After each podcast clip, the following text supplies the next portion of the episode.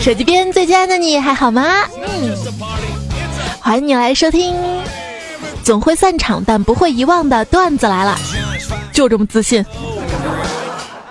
我是毕业好多年依然很缺钱的主播彩彩呀。哎，我发现一个规律啊，只要我一毕业，学校肯定重新盖楼做绿化，宿舍肯定重新装修，特别豪华。我感觉我这大学四年啊，别的啥没学到，学会用烧水棒烧热水了，学会藏违规电器了。学会用塑料桶打上一桶水去厕所洗澡了。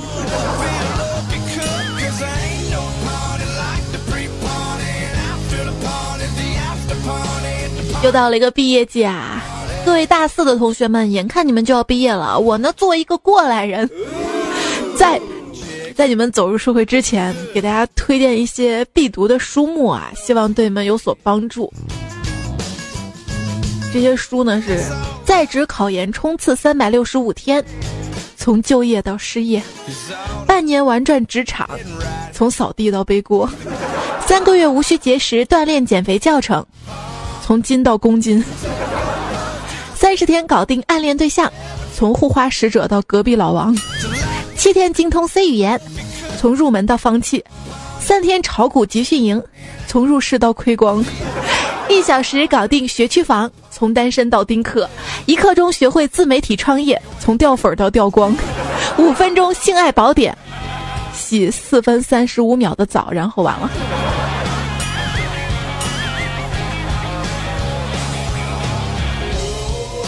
要多看书，你知道吗？如果一个人的看书量跟表现出来的知识思维水平不成比例的，不要感觉到奇怪，可能他是专注看封面三十年。毕竟封面有女郎吗？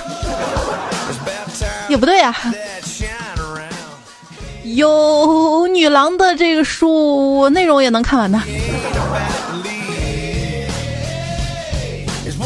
这卖书啊，其实跟卖健身会员是一个思路，卖的是现实中的你跟想象中的你的巨大差距。你看啊，现在这地铁上面。几乎所有人都在低头的玩手机，只有几个外国人一人捧着一本书，聚精会神的看，显得有点格格不入。这件事儿吧，就触动了我，让我不禁的就感叹啊，没想到外国人的生活水平这么差，连手机都买不起。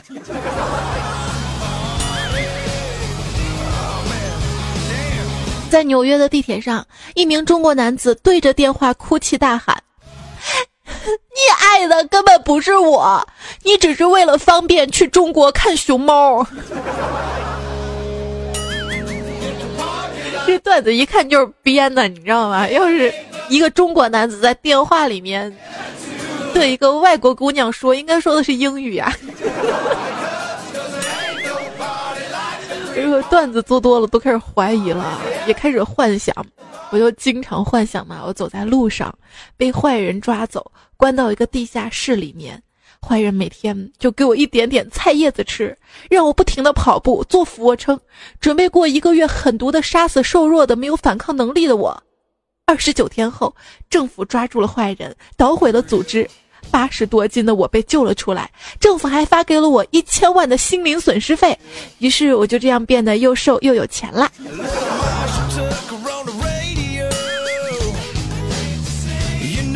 脑洞是必须要有的啊！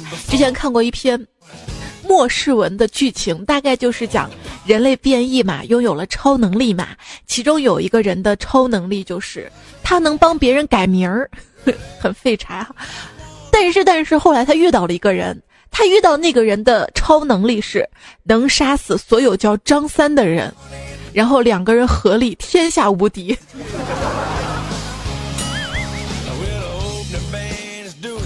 所以，如果当你觉得自己很废柴的时候，不要觉得气妥，我就是妥。嗯，找到一个能够跟你合力的人。创造生命，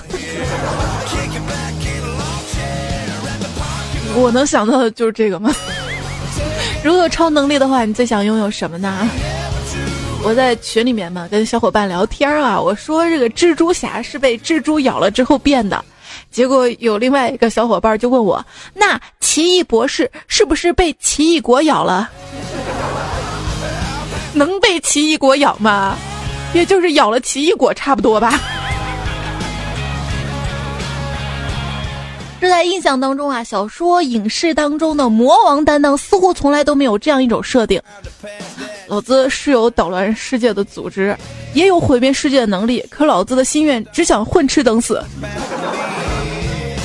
有时候看到这些反面人物嘛，想着是要统治黑白两界呀，我就觉得他们这样的上进心，这才是正能量啊！就是觉得这些魔王才是，才是。正的一方。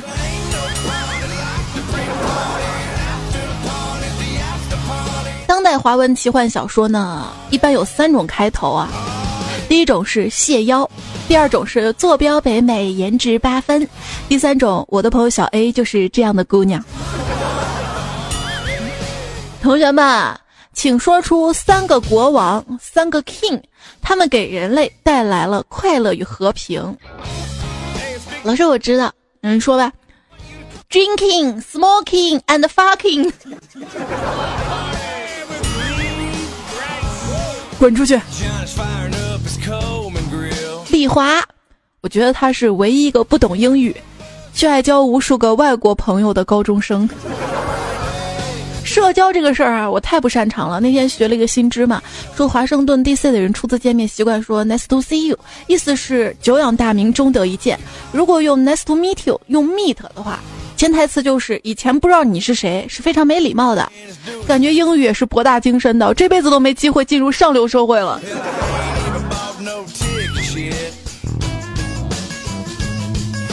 如果我大一就努力的背英语单词。那么我到大四考四级的时候，至少高中学的英语不会忘得那么快。你为什么到大四才考英语四级？拖延症呗。我到毕业才写论文呢。如果你给我五十年时间让我去写一篇论文，我还是会拖到最后一天才动笔的。手机边要毕业的同学，你论文咋样了？答辩准备好了吗？导师见过几次面呀？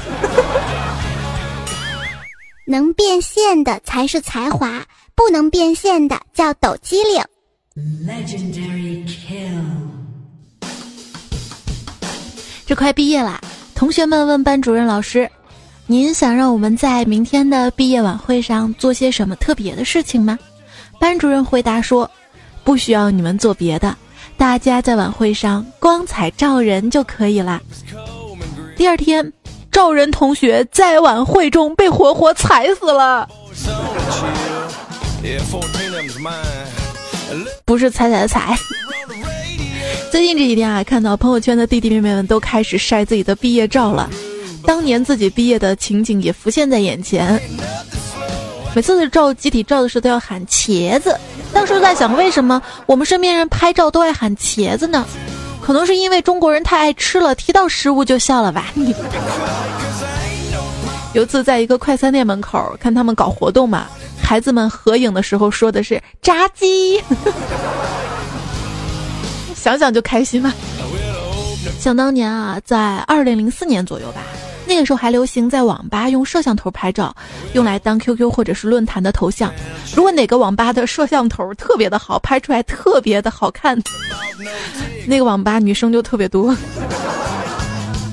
那个时候的手机像素吧，大概是三十万，数码相机并不普及，女孩子其实并没有太多机会可以随时给自己拍美美的照片，而那个时候女孩子一学期拍的照片都可能没有你现在一天拍的多，所以感谢这个时代吧，现在你们可以肆无忌惮的记录自己最美最年轻的画面，哪像我有条件了，人老了。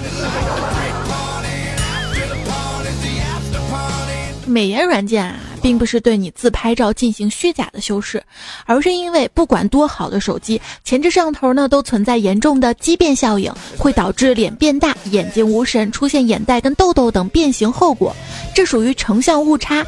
目前科学还没有办法解决，只能通过美颜软件来修复这个 bug，恢复正常的面貌。我是玩摄影的，大家相信我啊！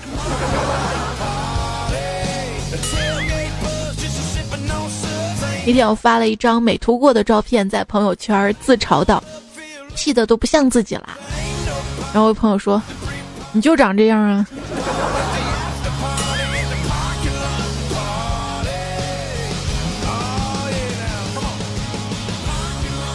是夸吗？是夸吗？我不是针对任何人啊。如果你发了自拍，好友们的回应不大，那就真的别再发了。不是因为看不见。而是真的夸不出口啊！女朋友说，上课的时候嘛，心情不好嘛，我就喜欢掏出手机看班级的微信群，把全班女生跟他们的头像一一做个对比，基本上每次都能笑出声呢。手机被老师没收了，你就笑不出声了。我告诉你。还在上学的，真的好好珍惜时光吧！不要觉得上班能赚钱很自由，进入社会之后，你就会遇见比学校里十倍奇葩的人，二十倍不讲理的傻叉，受三十倍的委屈，背上一百倍的压力，累死你的不是工作，往往是工作中遇到那些人。结果那些傻叉吧，你还不能打他，因为你是上过学的，你是有素质的人。老师说：“哎，那位同学，麻烦你把同桌叫醒。”老师要叫你自己叫，毕竟是你把他哄睡着的。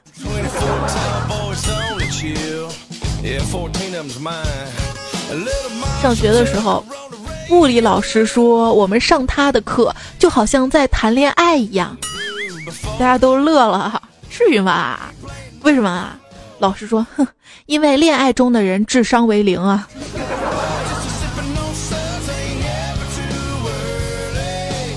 一次物理课，老师说：“大家有什么问题就尽管问我吧。”小明同学说：“老师，牛顿的头发是在哪儿烫的呀？”滚出去！一天，一同学问老师：“老师，为什么冬天脱毛衣会被电？”老师说：“这是静电。”那为什么夏天没有呢？还没等老师说完，角落里传来一个声音：“谁 TM 的夏天穿毛衣啊？”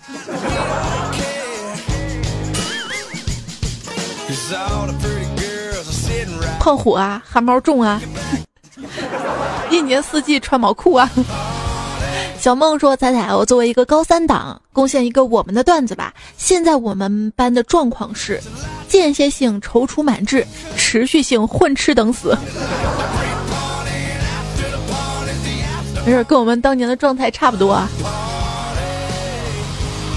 感觉只有班上那么少数一些同学。”在拼命的学习，剩下的好像都是在等，就等高考那一天。完了之后，就好像彻底完成了什么一个大的任务一样。基本上半个放弃吧，就感觉我们那个水平，再怎么努力也考不上特别好的学校了。很多。高中的班主任都说过这么一句话啊：上了大学就轻松了，请大家千万不要轻易的相信这句话，因为你不一定考得上大学。到了大学就轻松了啊？轻松个屁呀！我跟你说，我在大学每天打十几个小时的游戏，累得跟狗似的，睡眠都不足了。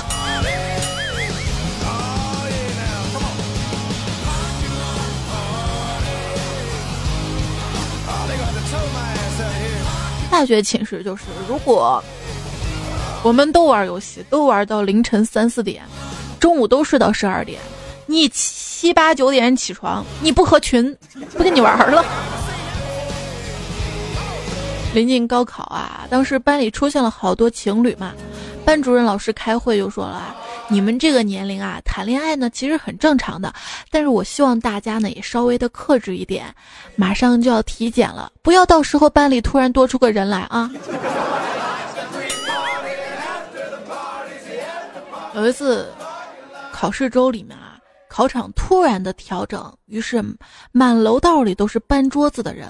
老师实在看不下去了，拦住一个同学说：“哎，你们这是干嘛呢？”同学啊，抱着桌子深情地说：“老师，我们都复习一个礼拜了，跟桌子有感情了。”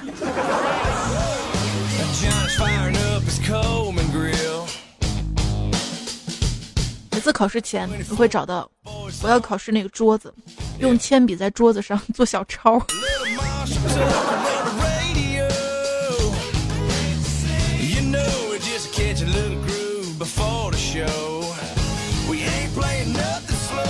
小学的时候，班上有个男生，每次考试都考倒数第一名，老师呢就想让他转学。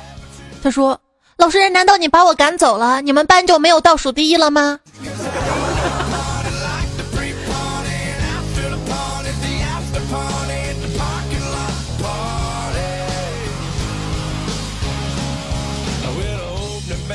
烧头香想发财的，求高考中榜的。求姻缘求子的，你们当菩萨是傻子啊？不帮世代信佛的，反而帮你们这个临时抱佛脚的。乐星说：“茫然疲惫生活的一缕阳光，为了二零一七那一搏，内心多煎熬，只有自己知道。说累，真的没有资格肩负的也不只是自己的梦想，还有家人的希望。说的是要高考是吧？”也不知道你现在准备高考有没有听这期节目啊？如果马上有高考朋友在听这期节目，还是想跟大家说，千万不要放弃。你想想啊，曾经有个男人在最后三十五秒得了十三分呢。麦迪时刻。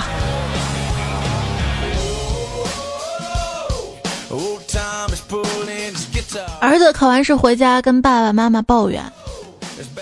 同学们的爸爸都是开豪车来接的，爸爸轻轻抚着儿子的头，语重心长的劝慰说：“孩子啊，不要跟同学攀比，那样不对。爸买不起豪车，但爸一直在很努力的工作，努力了也就问心无愧了。尽力最重要，你说呢？”那好吧，爸爸，我觉得你也说的对。说着，儿子缓缓从书包里拿出了成绩单，爸，我也尽力了。各位新技能 get 呀！每次我遇到一学霸，你今年高考吧，考了多少？啊，七百二，这么高啊？差不多吧，主要是忘了写作文了。那你怎么考了七百二？哎呀，我数学、物理、化学省竞赛第一，各有十分加分。那么说你语文九十，数学一百五，英语一百五，理综三百了。不是我文综三百，什么？你学的文？那倒不是，只是高考的时候报名报错了，高考那天才发现的。那你报哪个大学呀？同济大学？你怎么不是清华呀？哎呀，因为我两个女朋友分别去了清华，考清华没法处理这关系啊，只好去了同济。七百二应该是状元了吧？不是，状元七百一十九。啊？状元嘛，省教育厅长的女儿，她本来是榜眼来着。我是状元，可是教育厅查出了我是高一的，于是取消了我状元资格。高一的应该可以高考啊，这处罚不公平。哎，无所谓了，反正那七百一十九的是我女朋友啊。你每天几点睡？凌晨两点。哦，怪不得啊，这么刻苦。是啊，我打刀他呢。你爸妈不管你啊？不管，他们打麻将三点才回来。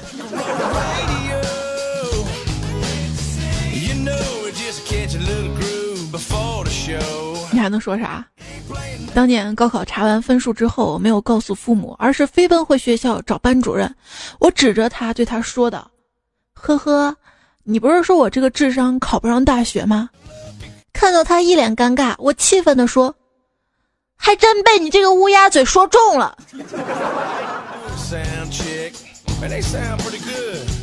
儿子，你可要好好的读书啊！老爸就是卖了咱家的房子，也会供你上大学的。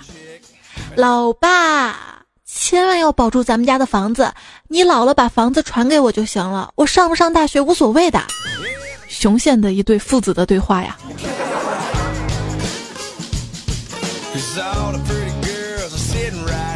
老李见老张捧着一只雏鸭儿，纳闷地说：“这孩子明天高考，你还有空养鸭子？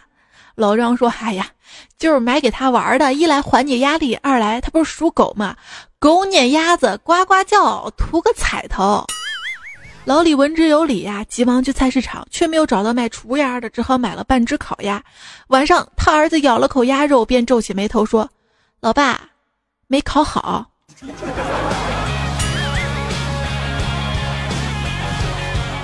三年起步最高死刑，应该说的是读博吧。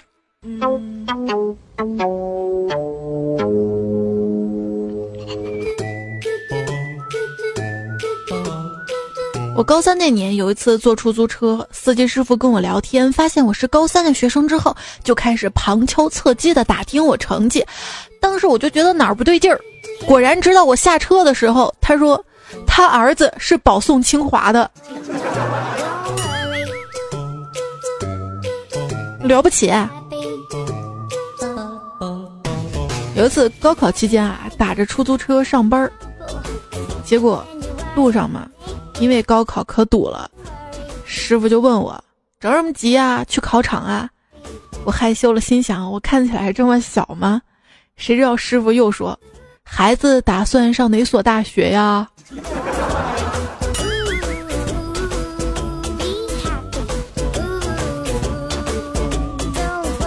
清华，这我 也能吹，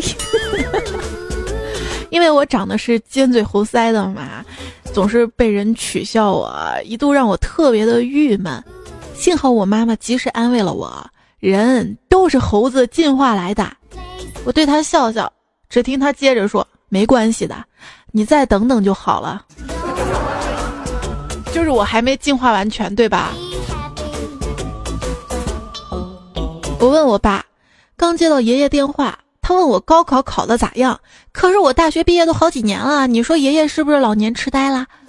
我爸说你爷爷都去世好几年了，怎么可能给你电话呢？我看是你自己痴呆了吧。这个时候我妈跑过来跟我说，你一个人自言自语啥呢？然后我就在孤儿院里醒了过来。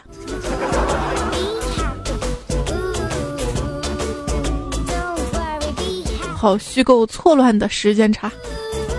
不过大师曾经说过，既然未来是由无数个现在构成的，那就用眼睛盯住脚底下，不让未来干扰你，你才能得到未来。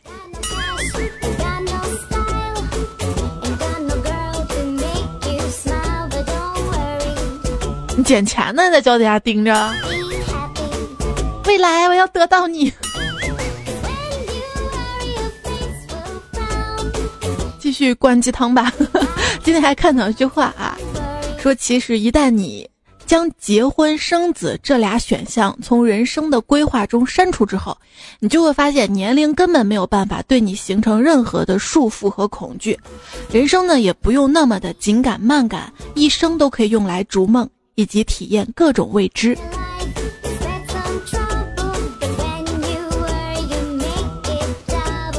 要我说，太对了。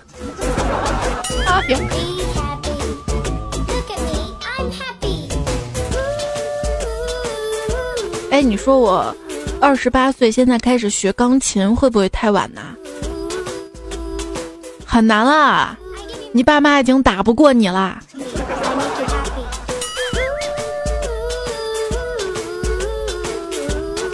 听说二十多岁还没有特长、穷困潦倒的年轻人，都会梦想当一名作家或者网红吧？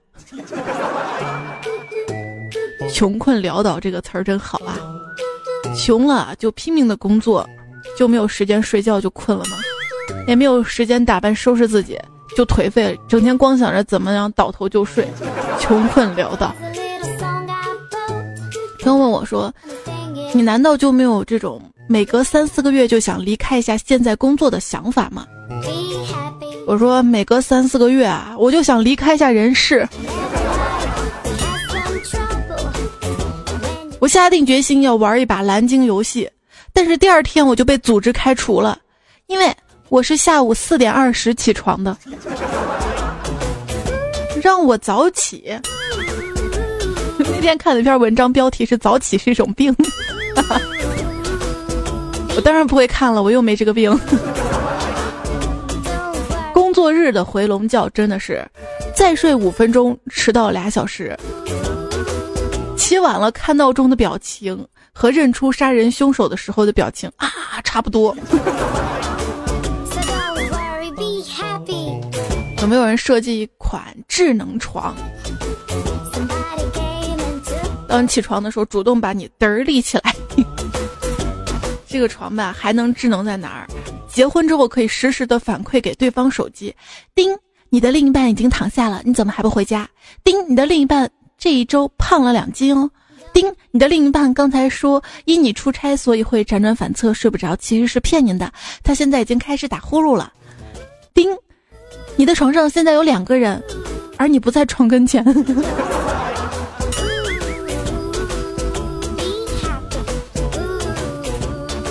科技给我们生活带来的便利啊，是显而易见的。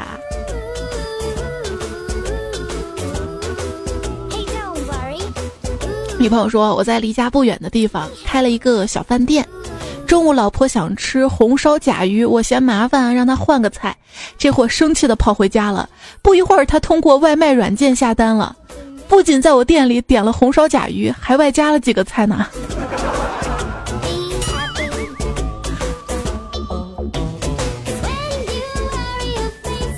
科技啊，越来越进步。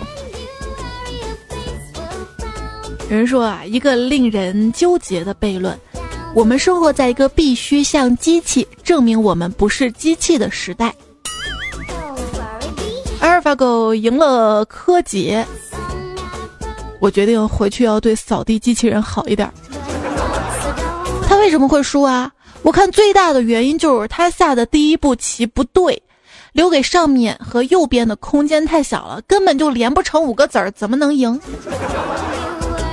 想想，毕竟人家一唱歌的下棋下成这样已经很不错了，不要说他了。他弱弱的问一下：阿尔法狗会不会打炉石？会不会组卡？会不会猜卡组？会不会诱骗对面出牌？会不会计算下一张牌抓什么？如果对手硬币成长成长，他会不会看出对面是什么卡组呀？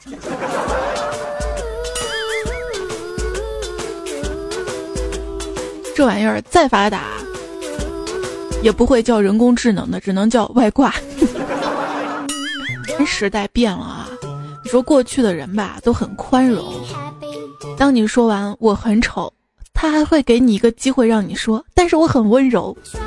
换到现在，你刚说完我很丑，然后对方瞬间就开启了好友验证。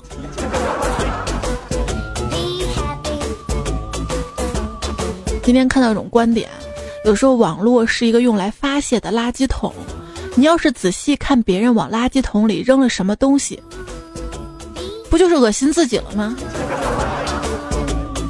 键盘，一种正义感放大设备，还可以用来输入文字。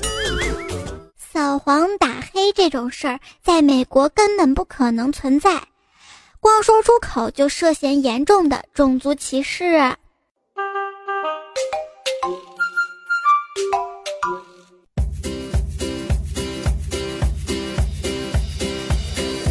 小升初的考题：已知法国新总统比夫人小二十四岁，美国新总统比夫人大二十四岁，法国新总统比美国新总统小三十二岁。问：美国第一夫人比法国第一夫人小多少岁？说高考难的，你知道吗？现在幼升小、小升初更难。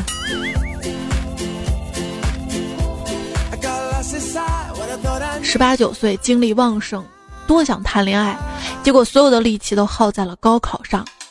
二十一二岁，进了理想的大学，时间一大把，哪儿都想去，却唯独没有钱。二十五六岁，开始找工作，有了点积蓄，却没了时间。三十岁，工作小有成绩，收入跟家庭初步稳定，生活却没了激情。四十岁，该有的都有了。身体却大不如从前，想想人生都是绝望的。我经常积极的认为，很多事情吧都可以努力，通过努力去做好。但是，我又经常灰暗的觉得，我这一生吧也就这样了。哎别总摊手，你又不是上帝。我去买东西能找到上帝的感觉。生而为人没有什么对不起的，你又不是你自己生的，放轻松，吹吹风，让我们勇敢的把责任推卸给他人，运气、星座、政府吧。灌了一堆负能量毒鸡汤啊！送给大家一些正能量吧，送三首歌吧，这三首歌还蛮正能量的哈。我真的很不错，不要认为自己没有用，以及为了谁。据说这三首歌并称为传销界的三大金曲，不还有首我相信吗？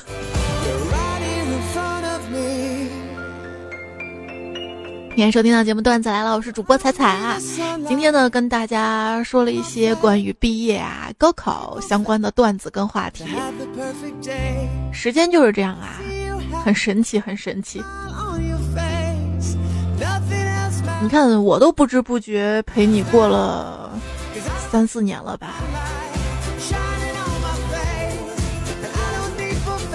当然不会，谁跟谁都这么永远能一直陪下去。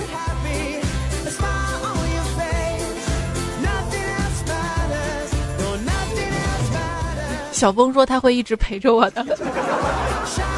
昨天跟我聊天啊，聊到快通宵了，是我在。哪一年？可早可早之前，一个网络平台上面做主播的时候就粉儿我啊，我小粉丝。我想现在都销声匿迹了吧？突然跑过来加我说，我现在还在听你的节目。哎呀，哦，最后目的是为了要我一本台历啊！改，必须改啊！那你答应在节目当中提我一下吧，就顺便提一下。好啦，真的很谢谢能够一直陪伴我这么走下去、鼓励我做节目的朋友们哈。你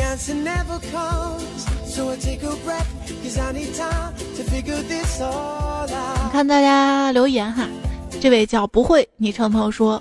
我开题答辩时是最后几个啊，好几个老师都去吃饭了，进去很有礼貌的鞠了一个躬，打开 PPT，我还是近视眼，跟老师说我看不见，我导师说别读了，我直接问你吧，于是问我三个问题，我说了三遍不会就让我出去了，完事儿见着导师就跟他说，老师你怎么连展示 PPT 的机会都没给我，合着我就表演个鞠躬啊？导师冲我微微一笑说没事儿，现在想起来真后怕，MD 到现在题目里的英语我还不知道咋读呢。你过了吗？上韵结音说。眼前的 A 不是 A，你说的 B 是哪道题？人们说的是填空难，是我记忆中那张试卷背后的难填。我望向你的卷，却只能看见一片虚无。是不是你用草稿纸遮住了答案，忘了掀开？你是我的眼，让我看见满分的试卷。你是我的眼，带我穿越考试的火线。你是我的眼，带我领略答案的变幻。因为你是我的眼，让我看见毕业证就在我眼前。还是希望大家都能顺利毕业啊！石磊说：“听彩彩好几年啦，第一次给你留言，讲一个大学里的故事吧。我大学是物理系的，寝室室友们都很 geek。玩游戏见到一个道具叫大坏蛋面具，发觉读起来铿锵有力。仔细琢磨发现是因为都是四声。后来大家都集思广益，造了一个全是四声的句子：赵教授用快递。”傅立叶变换计算共振透射状态下电荷动量概率密度。哎呀，而且这句话在物理上还是说得通的。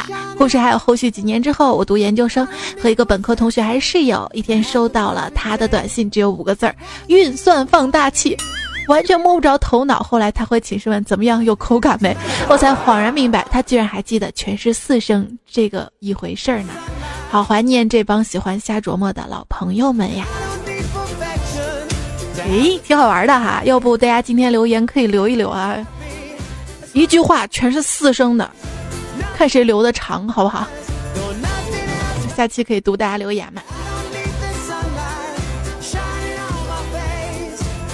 女朋友说，上研之后有位兄弟从不走正道做事情，他买的手机是三星二手水货，还推荐了好几个人都去买，我也是受害者。不过他绝不从中牟利，并最后泡上那个买手机的美女。他骑的车都是地下二手黑车，他买的衣服全是地下商场出售的假冒名牌。一到考四六级跟毕业的时候，他最忙，因为全是他的同学托他找枪手搞假证。我们都建议这小子毕业之后开啥社会去，结果毕业后他进大学教书去了。总有你怀念的那个人哈。乌鸦路西法说：“经过了毕业季的同学们，你们是否已经准备好新的生活了呢？有多少男男女女经历了分别的场面呢？是否相约五年或者十年后再相聚呢？也许是友情的延续，甚至是爱情的承诺呢？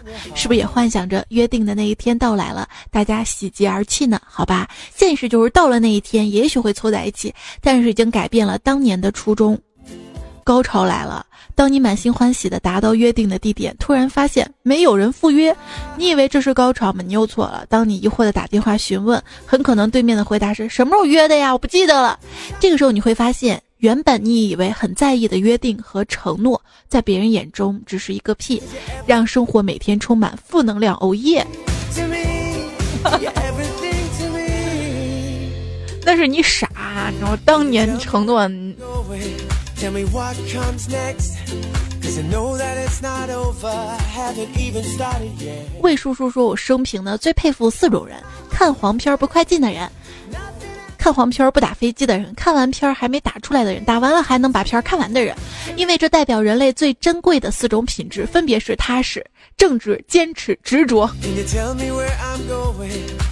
人家说，网上看到母女俩同是空姐，在同家航空公司上班，被报道出各种伟大、各种感人。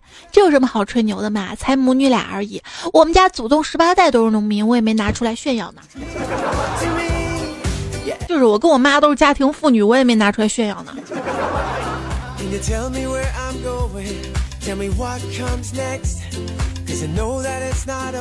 微笑着坚强说：“我姓方。”一个艰苦的九零后，我来自中国最大的村儿——农村儿。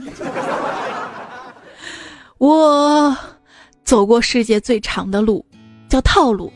我是一个勤奋与踏实并存的正直人。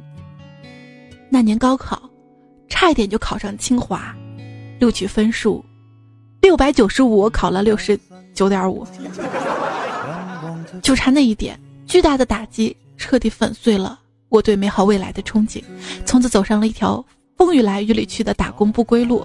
每天用六位数的密码保护着两位数的存款，请大家继续多关照我这个农村来的孩子，好吗？还没开始，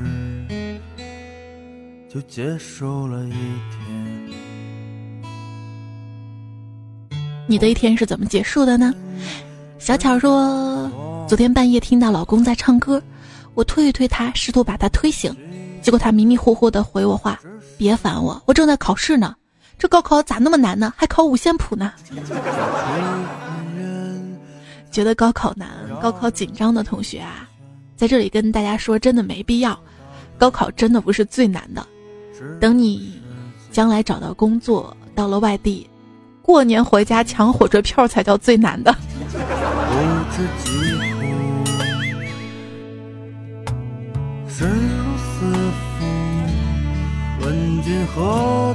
二愣子说：“现在面临高考，女老师都穿旗袍，旗开得胜；男老师都穿马甲，马到成功。搞得学生穿衣服只能先穿红的，再穿绿的，最后黄的。说开门红，一路畅通，最终辉煌啊！也是希望，希望每一个即将高考，还有过几年高考，或者是面临各种考试的朋友啊。”在人生奋斗的朋友都可以一路辉煌、顺顺利利的。你想，科技永远在进步，未来都是靠你们创造的。不愿想起的事，不住在脑海中盘旋。离开的人啊，在没有归来的一天。离开的人呐，在没有归来的那一天。我大概青春时期吧。一直到长大，在西安住的那个家的房子就要拆迁了，根本没多强啊！啊，这个是后话。明天去搬家。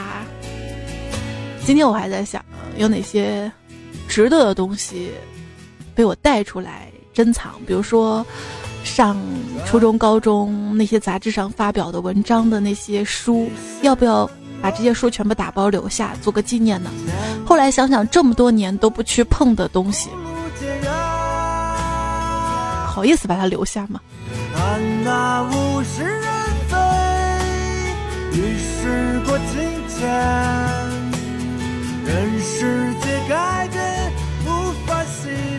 年少的时候，我们拼命想挽留啊，挽留曾经的记忆、曾经的友情、曾经的人、曾经的事。就包括我很小的时候住的筒子楼里的玩的那个弹球啊，现在还留着。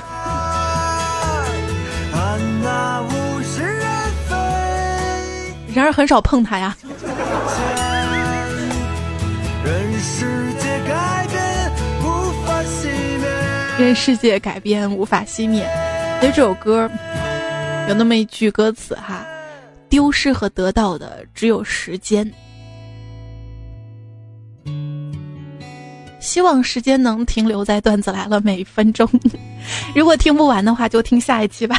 这期要结束了哈，谢谢朱心怡、大土豆、星星、呱呱酱教授、秋香香长、小野妹子学吐槽、雪人很难成、英式妹妹笑话百科、善财神、一只鹿望着寒、曹玉、画衣吹笛人、东左阳、三足和尚这些朋友们原创的段子。那这期节目就要告一段落了哈，下期段子来啦，不见不散喽。拜拜